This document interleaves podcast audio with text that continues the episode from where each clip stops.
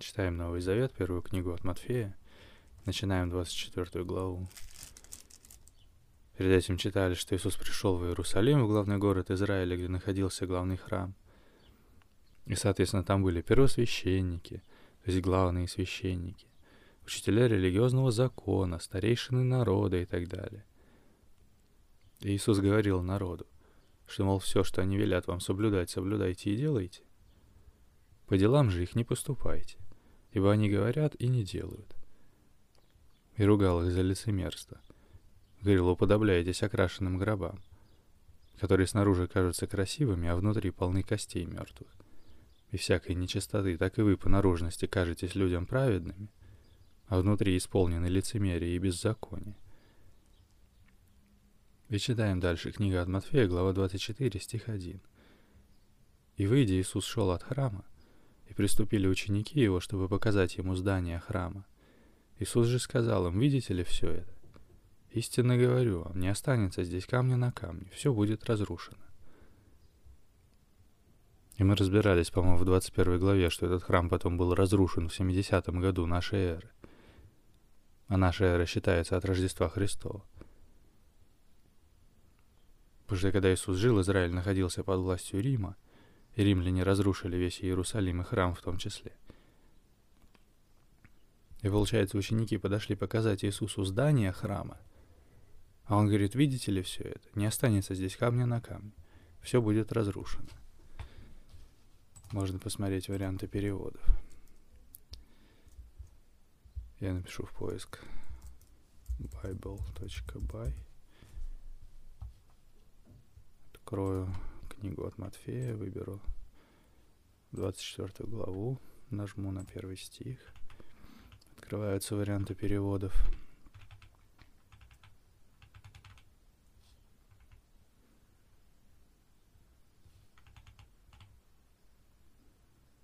Например, «И выйдя из храма, Иисус пошел, и обступили его ученики, желая показать ему строение храма. То есть, может быть, они хотели с ним пройти по территории, показать ему все здания, я не знаю. Но это интересно написано «здание храма». А какая разница, какое здание храма, если оно пусто? Иисус сказал прямо перед этим, вот, оставляется вам дом ваш пуст. Я думаю, что дом Израилев, то есть народ еврейский, вся Библия говорит о еврейском народе и о Божьем присутствии в их жизни. И там были представители той религии, которая тогда была, были религиозные течения. А Иисус говорит, мол, горе вам, лицемеры, что камнями побиваете посланных к вам. Ибо сами в Царство Небесное не входите, и хотящих войти не допускаете. Есть, что, мол, вы сами от Бога отошли, и других ведете не туда, говорит, порождение ехидны. А ехидна — это получеловек, полузмея которая заманивала путников в пещеру, и они больше не возвращались. Иисус упоминает им место из Библии, где написано, мол, как вы оставили Господа, то и Он оставит вас. И вот, видимо, это и сбывается. Говорит, все, оставляется вам дом ваш пуст. И ученики хотят показать ему здание храма, потому что, мол, роскошный храм, его интересно посмотреть. А Иисус говорит, мол, а что толку в здании? Все будет разрушено. Потому что как есть фраза, что разруха, она не в подъездах, она в головах. Так и тут, мол, ну да, красивое здание, но если в головах разруха, то что толку в здании? Ничего не останется. Это как есть эти истории, где людей брали из каких-то бараков и заселяли в новые построенные дома. И эти дома становились бараками. Потому что человек приводил обстановку вокруг себя в состояние, которое соответствует его собственному состоянию. Понятно, что есть и исключения и так далее, но я так это понимаю. И дальше третий стих. Когда же сидел он на горе Илионской, то приступили к нему ученики наедине и спросили, «Скажи нам, когда это будет, и какой признак твоего пришествия и кончины века?» Про гору Илионскую мы тоже читали в 21 главе, что когда Иисус шел в Иерусалим, то сначала пришел в Вифагию, к горе Илионской. И мы разбирали, что Вифагия — это небольшое селение на склоне Илионской горы, ныне части Иерусалима. то есть ближайшее к Иерусалиму селение. И когда Иисус пришел в Иерусалим и учил там, то он на ночь уходил из него в ближайшее селение, как, видимо, в более безопасное место.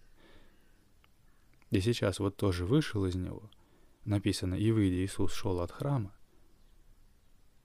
Когда же сидел он на горе Илионской, то приступили к нему ученики наедине, потому что обычно за Иисусом ходило много народа. Иисус часто поднимался на гору один или брал с собой учеников. И вот они его спросили, «Скажи нам, когда это будет?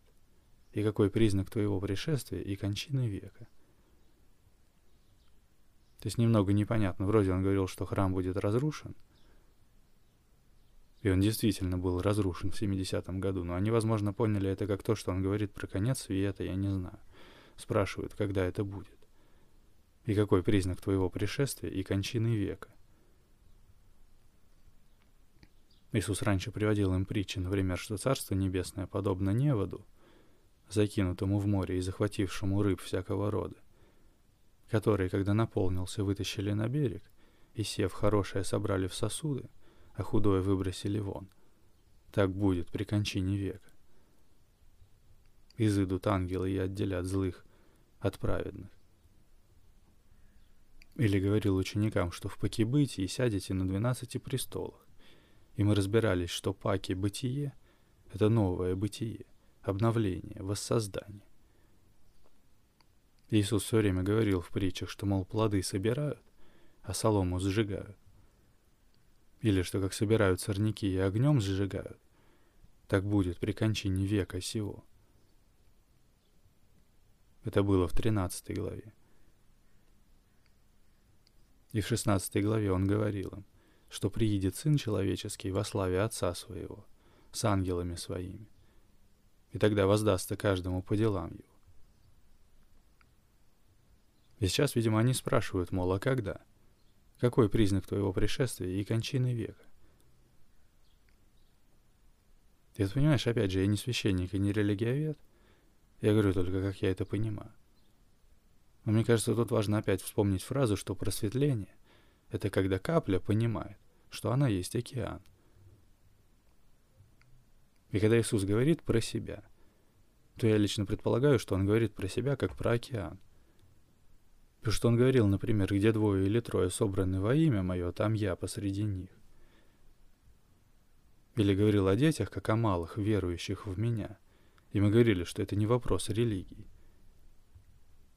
Ведь когда Иисус это говорил, даже не было христианства. Он подозвал ребенка, и чего этому ребенку в Иисуса, верить или не верить? Но Иисус говорил о том, что у детей есть это внутреннее понимание того, что хорошо и что плохо даже если это не встречает каких-то внешних подтверждений, то есть вера есть. И про кончину века он приводил притчи, например, что вдруг все оказались в доме царя, и злые, и добрые. Но потом тех, кто не соответствовал, выбросили вон. То есть сначала все вдруг оказались в духовном состоянии, так скажем, и злые, и добрые. И тогда отделили злых от праведных при кончине века. Иисус говорил ученикам, что приедет Сын Человеческий во славе Отца Своего, Отца Небесного. И мы говорили, что подходящее значение слова «отец» — это источник, начало чего-либо. И то есть если при кончине века сего, при кончине этого времени все физическое и материальное закончится, и все окажутся в духовном состоянии, в состоянии духовного бытия, то, во-первых, в каком состоянии человек окажется там, в таком и окажется. И поэтому, мол, занимайся духовным улучшением. А во-вторых, если все духовное — это как океан, а лучше все-таки подходит образ воздуха, потому что Царство Небесное — это не про облака. Это хороший образ для духовного. Потому что слово «дух», как и слово «дыхание» или «ветер» или «воздух», означает невидимую движущую силу. И воздух един, и он везде, и он невидим. И все живое дышит и так далее. И как Иисус говорил, где двое или трое собраны во имя Мое, там я посреди них. Или как Он говорил про детей, как про малых, верующих в Меня. то он, видимо, может называть собой это какое-то духовное единство, так скажем. Этот океан, этот воздух. Раз он понимает это свое духовное единство. И сейчас ученики спрашивают, какой признак твоего пришествия и кончины века? И мы разбирались, что век — это единица измерения времени. Это не обязательно столетие. Это также протяжение жизни, исторический период, промежуток времени. То есть можно сказать, что кончина века сего — это как кончина времени сего. И мы говорили, что время, пространство, энергия — это все категории, связанные с материей то есть с физическим, с материальным. Потому что, предположим, у тебя есть пустая комната, и в ней стоят два стула. И вот стул не сливается с комнатой, он не врастает в стену, понимаешь, он отдельный. И вот чтобы он стоял отдельно, например, от другого стула, между ними должно быть пространство, оно там по умолчанию присутствует. Иначе это не было бы два отдельных стула. А стул — это материя. И вот, допустим, ты берешь один стул и двигаешь его к другому. Ты перемещаешь его через пространство, его положение относительно другого стула меняется. И в этом изменении по умолчанию присутствует время. Потому что стул был там, а стал здесь. Но между точкой 1 и 2 у него не было разрыва, он был в каждой точке пространства непрерывно. Вот тебе и время. Непрерывный процесс. Между точкой 1 и 2 было и полтора, то есть 1.5, и 1.25, и 1.125 и так далее до бесконечности. И, кстати, заметь, что до бесконечности, хотя мы в данном примере стремимся к нулю. Так вот, а чтобы передвинуть этот стул, тебе нужна другая материя. И вот ты, как дух, как невидимая движущая сила, как живое духовное существо – берешь и организуешь из материи какую-то форму, которой ты двигаешь этот стул. И эта форма является формой жизни. А в передвижении этого стула у нас содержится энергия, потому что стул сам себя не передвинет. Чтобы материя передвинулась, там присутствует энергия. Мы читали как-то раз, что энергия — это мера различных форм движения и взаимодействия материи. И вот у нас есть энергия, у нас есть пространство, у нас есть время. И это все категории, связанные с материей. А божественная, духовная, сама сила жизни, она нематериальна. Разбирались из философии, что существовать — это значит находиться в пространстве и времени. Но если бы Бог находился в пространстве и времени, то Он сам являлся бы частью мироздания. Поэтому о нем нельзя сказать, что Он существует в указанном выше смысле. Иисус говорил при кончине века. И ученики сейчас спрашивают, мол, когда это будет? И какой признак кончины века? Четвертый стих Иисус сказал им в ответ. «Берегитесь, чтобы кто не прельстил вас. Ибо многие придут под именем Моим и будут говорить «Я Христос», и многих прельстят. Также услышите о войнах и о военных слухах. Смотрите, не ужасайтесь, ибо надлежит всему тому быть, но это еще не конец. Ибо восстанет народ на народ, и царство на царство, и будут глады, моры, и землетрясения по местам. Все же это начало болезней. Тогда будут предавать вас на мучение и убивать вас, и вы будете ненавидимы всеми народами за имя мое. И тогда соблазнятся многие, и друг друга будут предавать, и возненавидят друг друга и многие лжепророки восстанут и прельстят многих. И по причине умножения беззакония во многих охладеет любовь. Претерпевший же до конца спасется. Удивительно. Здесь описывает, если честно, какой-то звездец, как мир скатывается вниз и катится к концу. Но вообще, если так взять, например, человеческое тело, в котором тоже каждая живая клеточка находится в едином организме. То тоже так-то, когда тело умирает, и когда оно стареет, и когда оно болеет, и так далее, то не очень-то сладко живется всем отдельным клеткам внутри организма. Потому что при приближении к смерти общее состояние становится все хуже. И в конце концов этот целый мир под названием человеческое тело умирает. Но на Земле всегда какое-то одно тело умирает, а другое рождается. Как и клетки в организме, тоже постоянно обновляются.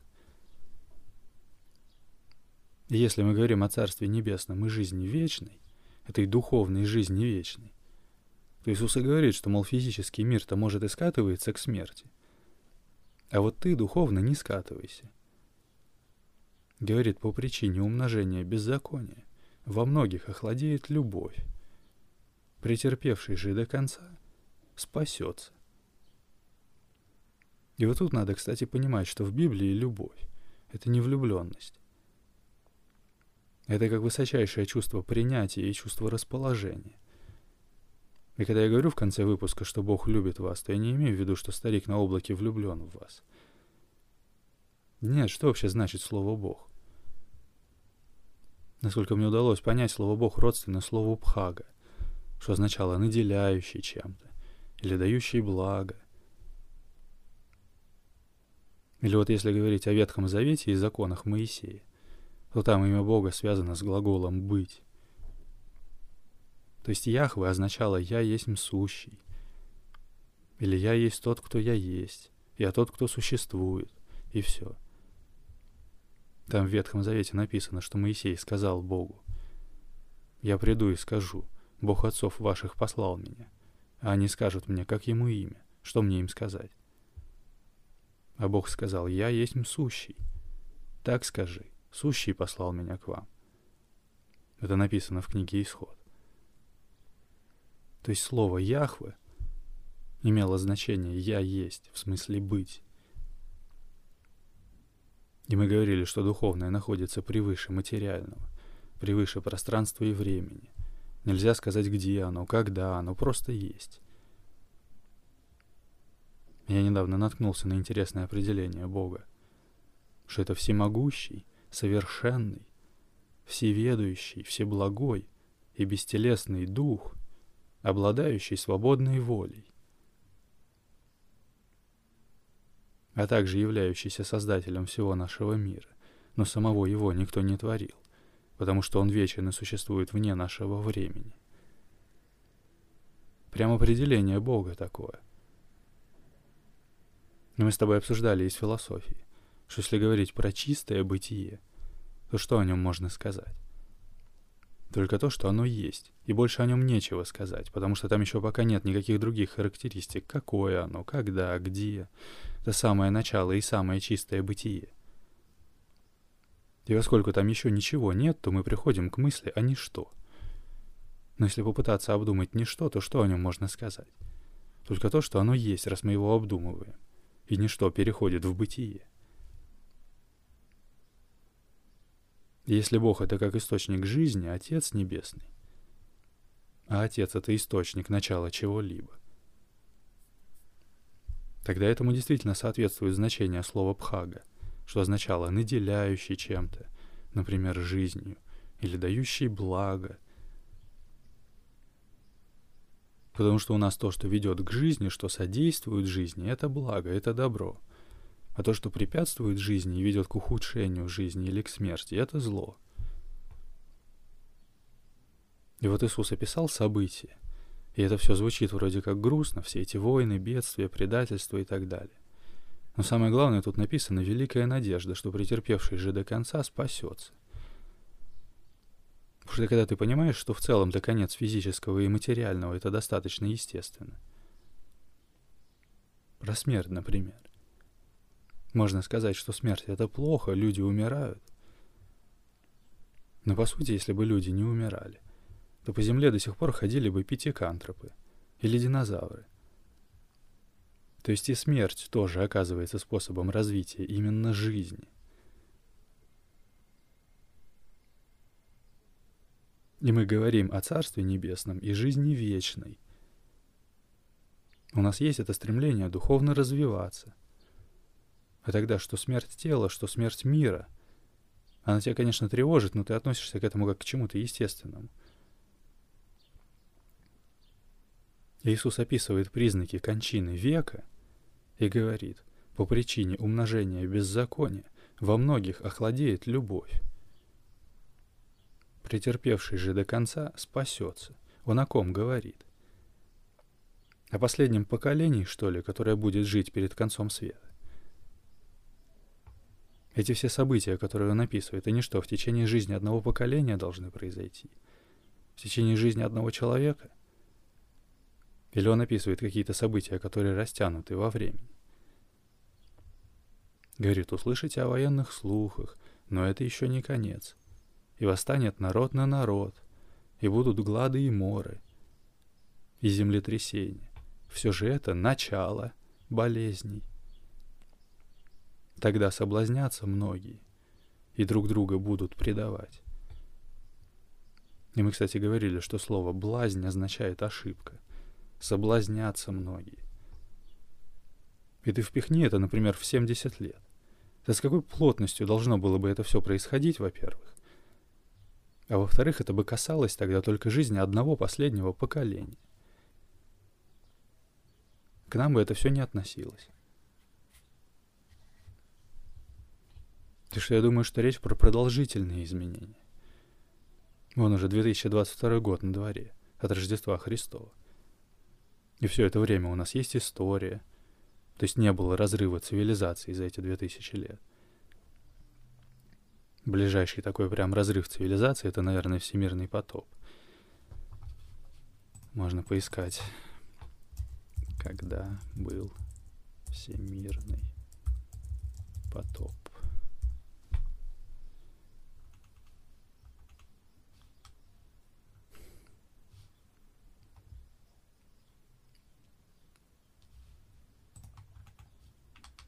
Сейчас. Что-то тут по-разному совсем. По одной хронологии в 2062 году от сотворения мира — по другой это соответствует 3248 году до Рождества Христова.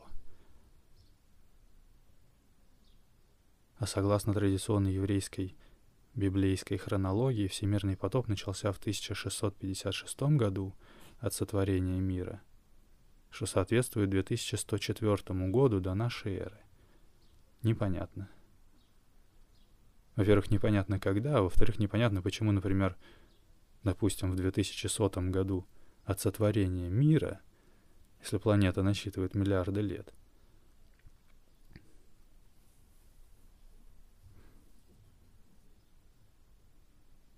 А если посмотреть, например, когда был ледниковый период –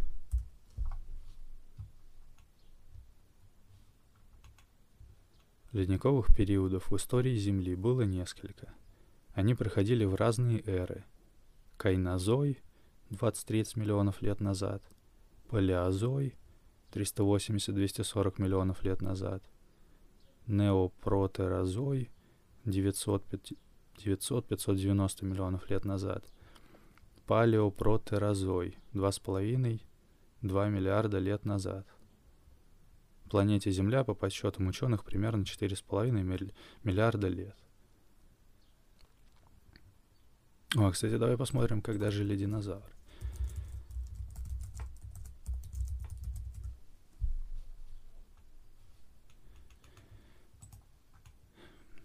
Динозавры стали доминирующими наземными позвоночными после триасово-юрского вымирания 201 миллион лет назад – их доминирование продолжалось на, продер... на протяжении остальной части мезозойской эры, в течение юрского и мелового, мелового периодов.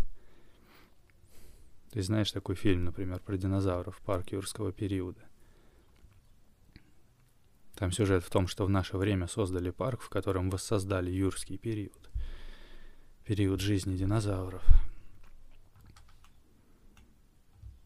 написано, стали доминирующими наземными позвоночными после триасово-юрского вымирания. Давай посмотрим. Триасово-юрское вымирание. Триасово-юрское вымирание. Отмечает границу между Триасовым Юрским периодами 201,3 миллиона лет назад и является одним из крупнейших вымираний мезозойской эры, глубоко затронувших жизнь на Земле.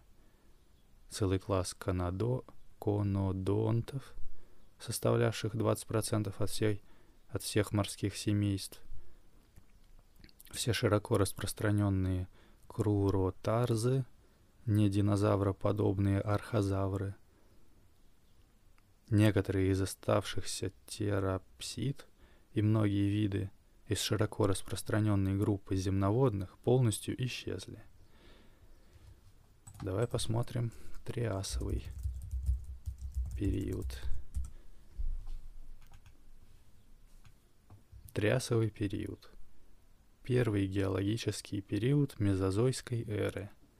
Следует за пермским периодом и предшествует, предшествует юрскому – начался 251,9 миллиона лет назад, закончился 201,3 миллиона лет назад. Продолжался таким образом около 51 миллиона лет. Давай посмотрим пермский период.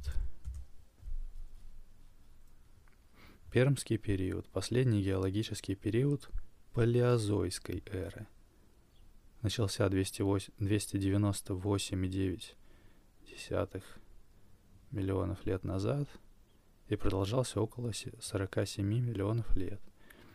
Завершился 251,9 миллиона лет назад величайшим в истории планеты массовым пермским вымиранием. Отложения периода подстилаются карбоновыми и перекрываются триасовыми. Очень интересно. Давай посмотрим карбоновый период.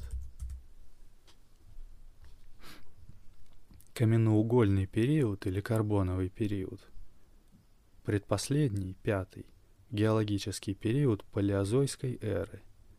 Начался 358,9 миллионов лет назад – закончился 298,9 миллионов лет назад, наравне с предыдущим Дивонским периодом, является самым продолжительным в палеозойской эре. Оба длились по 60 миллионов лет. Хочу посмотреть Дивонский период.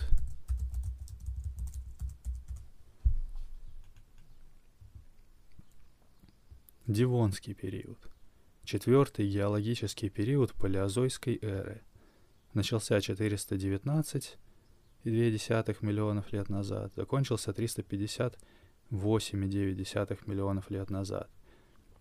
Наравне со следующим каменноугольным периодом был самым продолжительным в палеозое. Оба длились по 60 миллионов лет. Этот период богат биотическими событиями, жизнь бурно развивалась, и осваивала новые экологические ниши. Климат практически по всей суше был тропическим. Удивительно. Давай посмотрим, что за палеозойская эра. Палеозойская эра. Это.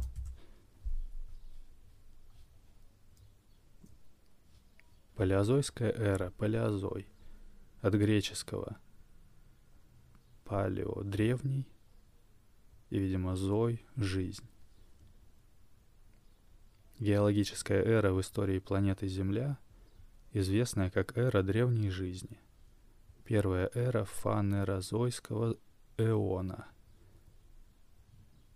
Следует за неопротерозойской эрой и предшествует мезозойской началась 538,8 миллионов лет назад и закончилась 251,9 миллионов лет назад. Таким образом, она продолжалась около 287 миллионов лет. Делится на шесть периодов. Кембрий, Ордовик, Ордовик, Силур, Дивон, Карбон и Пермь. То есть я начал искать с мезозойской эры, с юрского периода и ушел вот в палеозойскую эру, до Дивонского периода. Мы посмотрели Перм, Карбон, Дивон. И мы вот нашли про ледниковые периоды. Что они проходили в разные эры. Кайнозой, палеозой, неопротерозой, палеопротерозой. И вот еще про палеозой мы прочли, что это первая эра фанерозойского эона. Давай посмотрим тоже.